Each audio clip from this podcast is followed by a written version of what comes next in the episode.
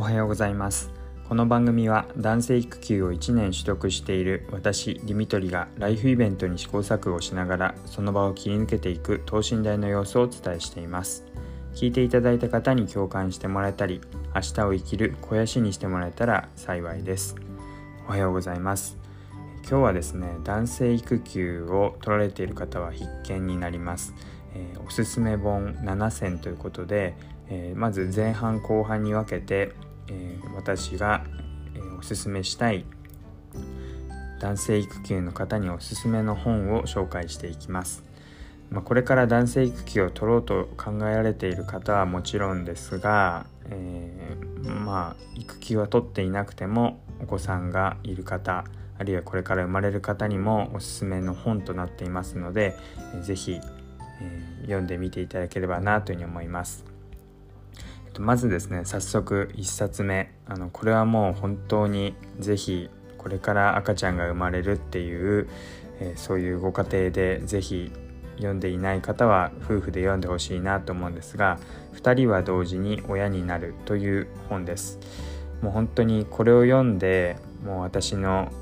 育児に関する考え方が変わったと言っても過言ではないぐらい本当に素晴らしい本になっています。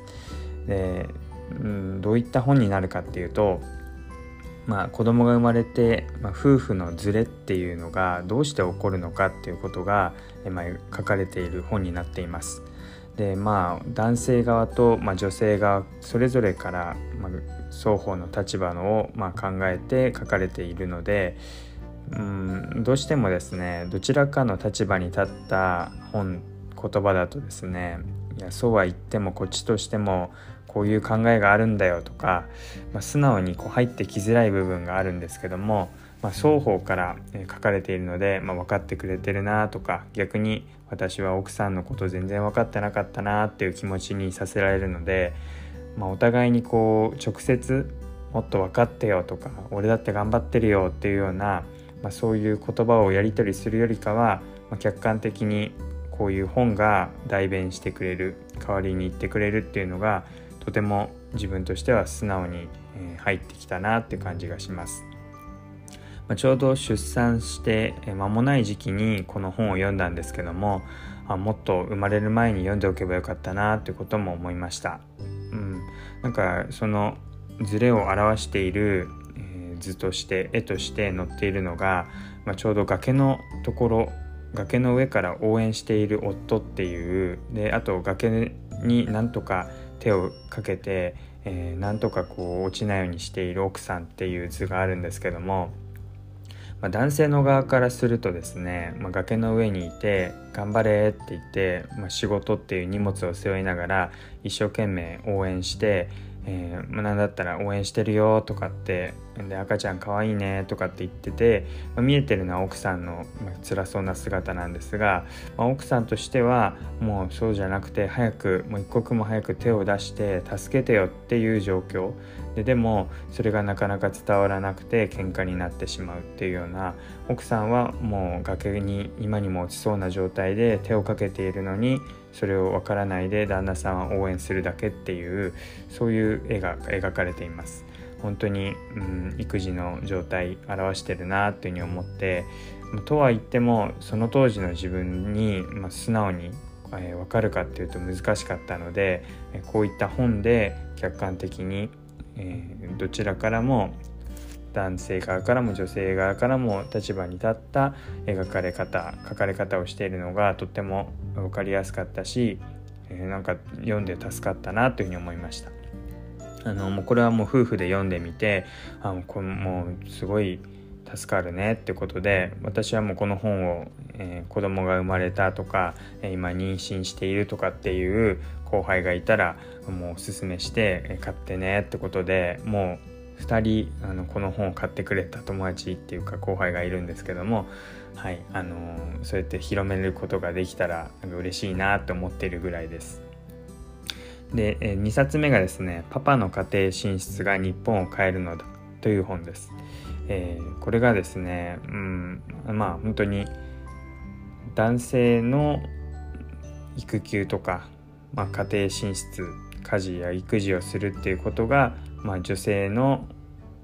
女性にとってもえ社会進出を支えることになるんだっていう本になるんですけども、まあ、そもそもですね、えー、今までもう女性に頼りきっていた家事や育児さらにはもう仕事の仕事との両立っていうのも男性がもっと家庭に進出することで、まあ、そのかかりすぎていた負担っていうのを変えていきませんかっていうようなそんな話になっています。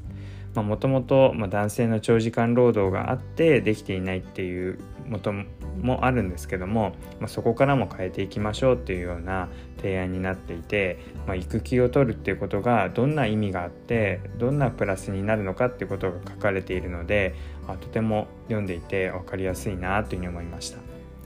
またですねあの冒頭にあのこのような感じで書かれていて、え、私が良かれと思っていて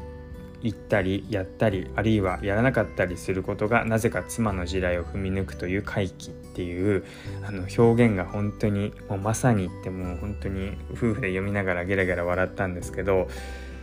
なんでかこう的外れなことをしちゃうっていうところでまああるあるみたいなのを書かれていたんですが、まあ、自分がいいなと良かれと思ってやったり言ったりしたことがあるいはやらないでいたことが奥さんにとってはそうじゃないのよってなる、えー、この本当にズレというか行き違いってあるなーってどこの家庭でもそうなんだなーなんてことを読んでいて思いました。あのすごい具体的に、えー、今の、えー、日本が抱えている、え、育児に関する問題も、え後半よく書かれているので、えー、ぜひこちらも読んでほしいと思います。で3冊目がですね「君は赤ちゃん」という、川上美恵子さんの、まあ、エッセイになります。だいたい、えー、妊娠してから出産、えー、産後の、え、赤ちゃんとの様子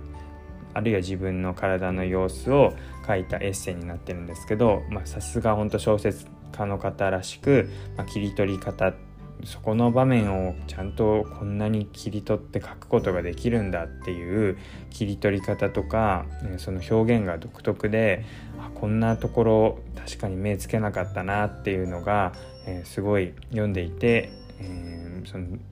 切り取り方に驚かされるようなエッセイになってます。まあ、これは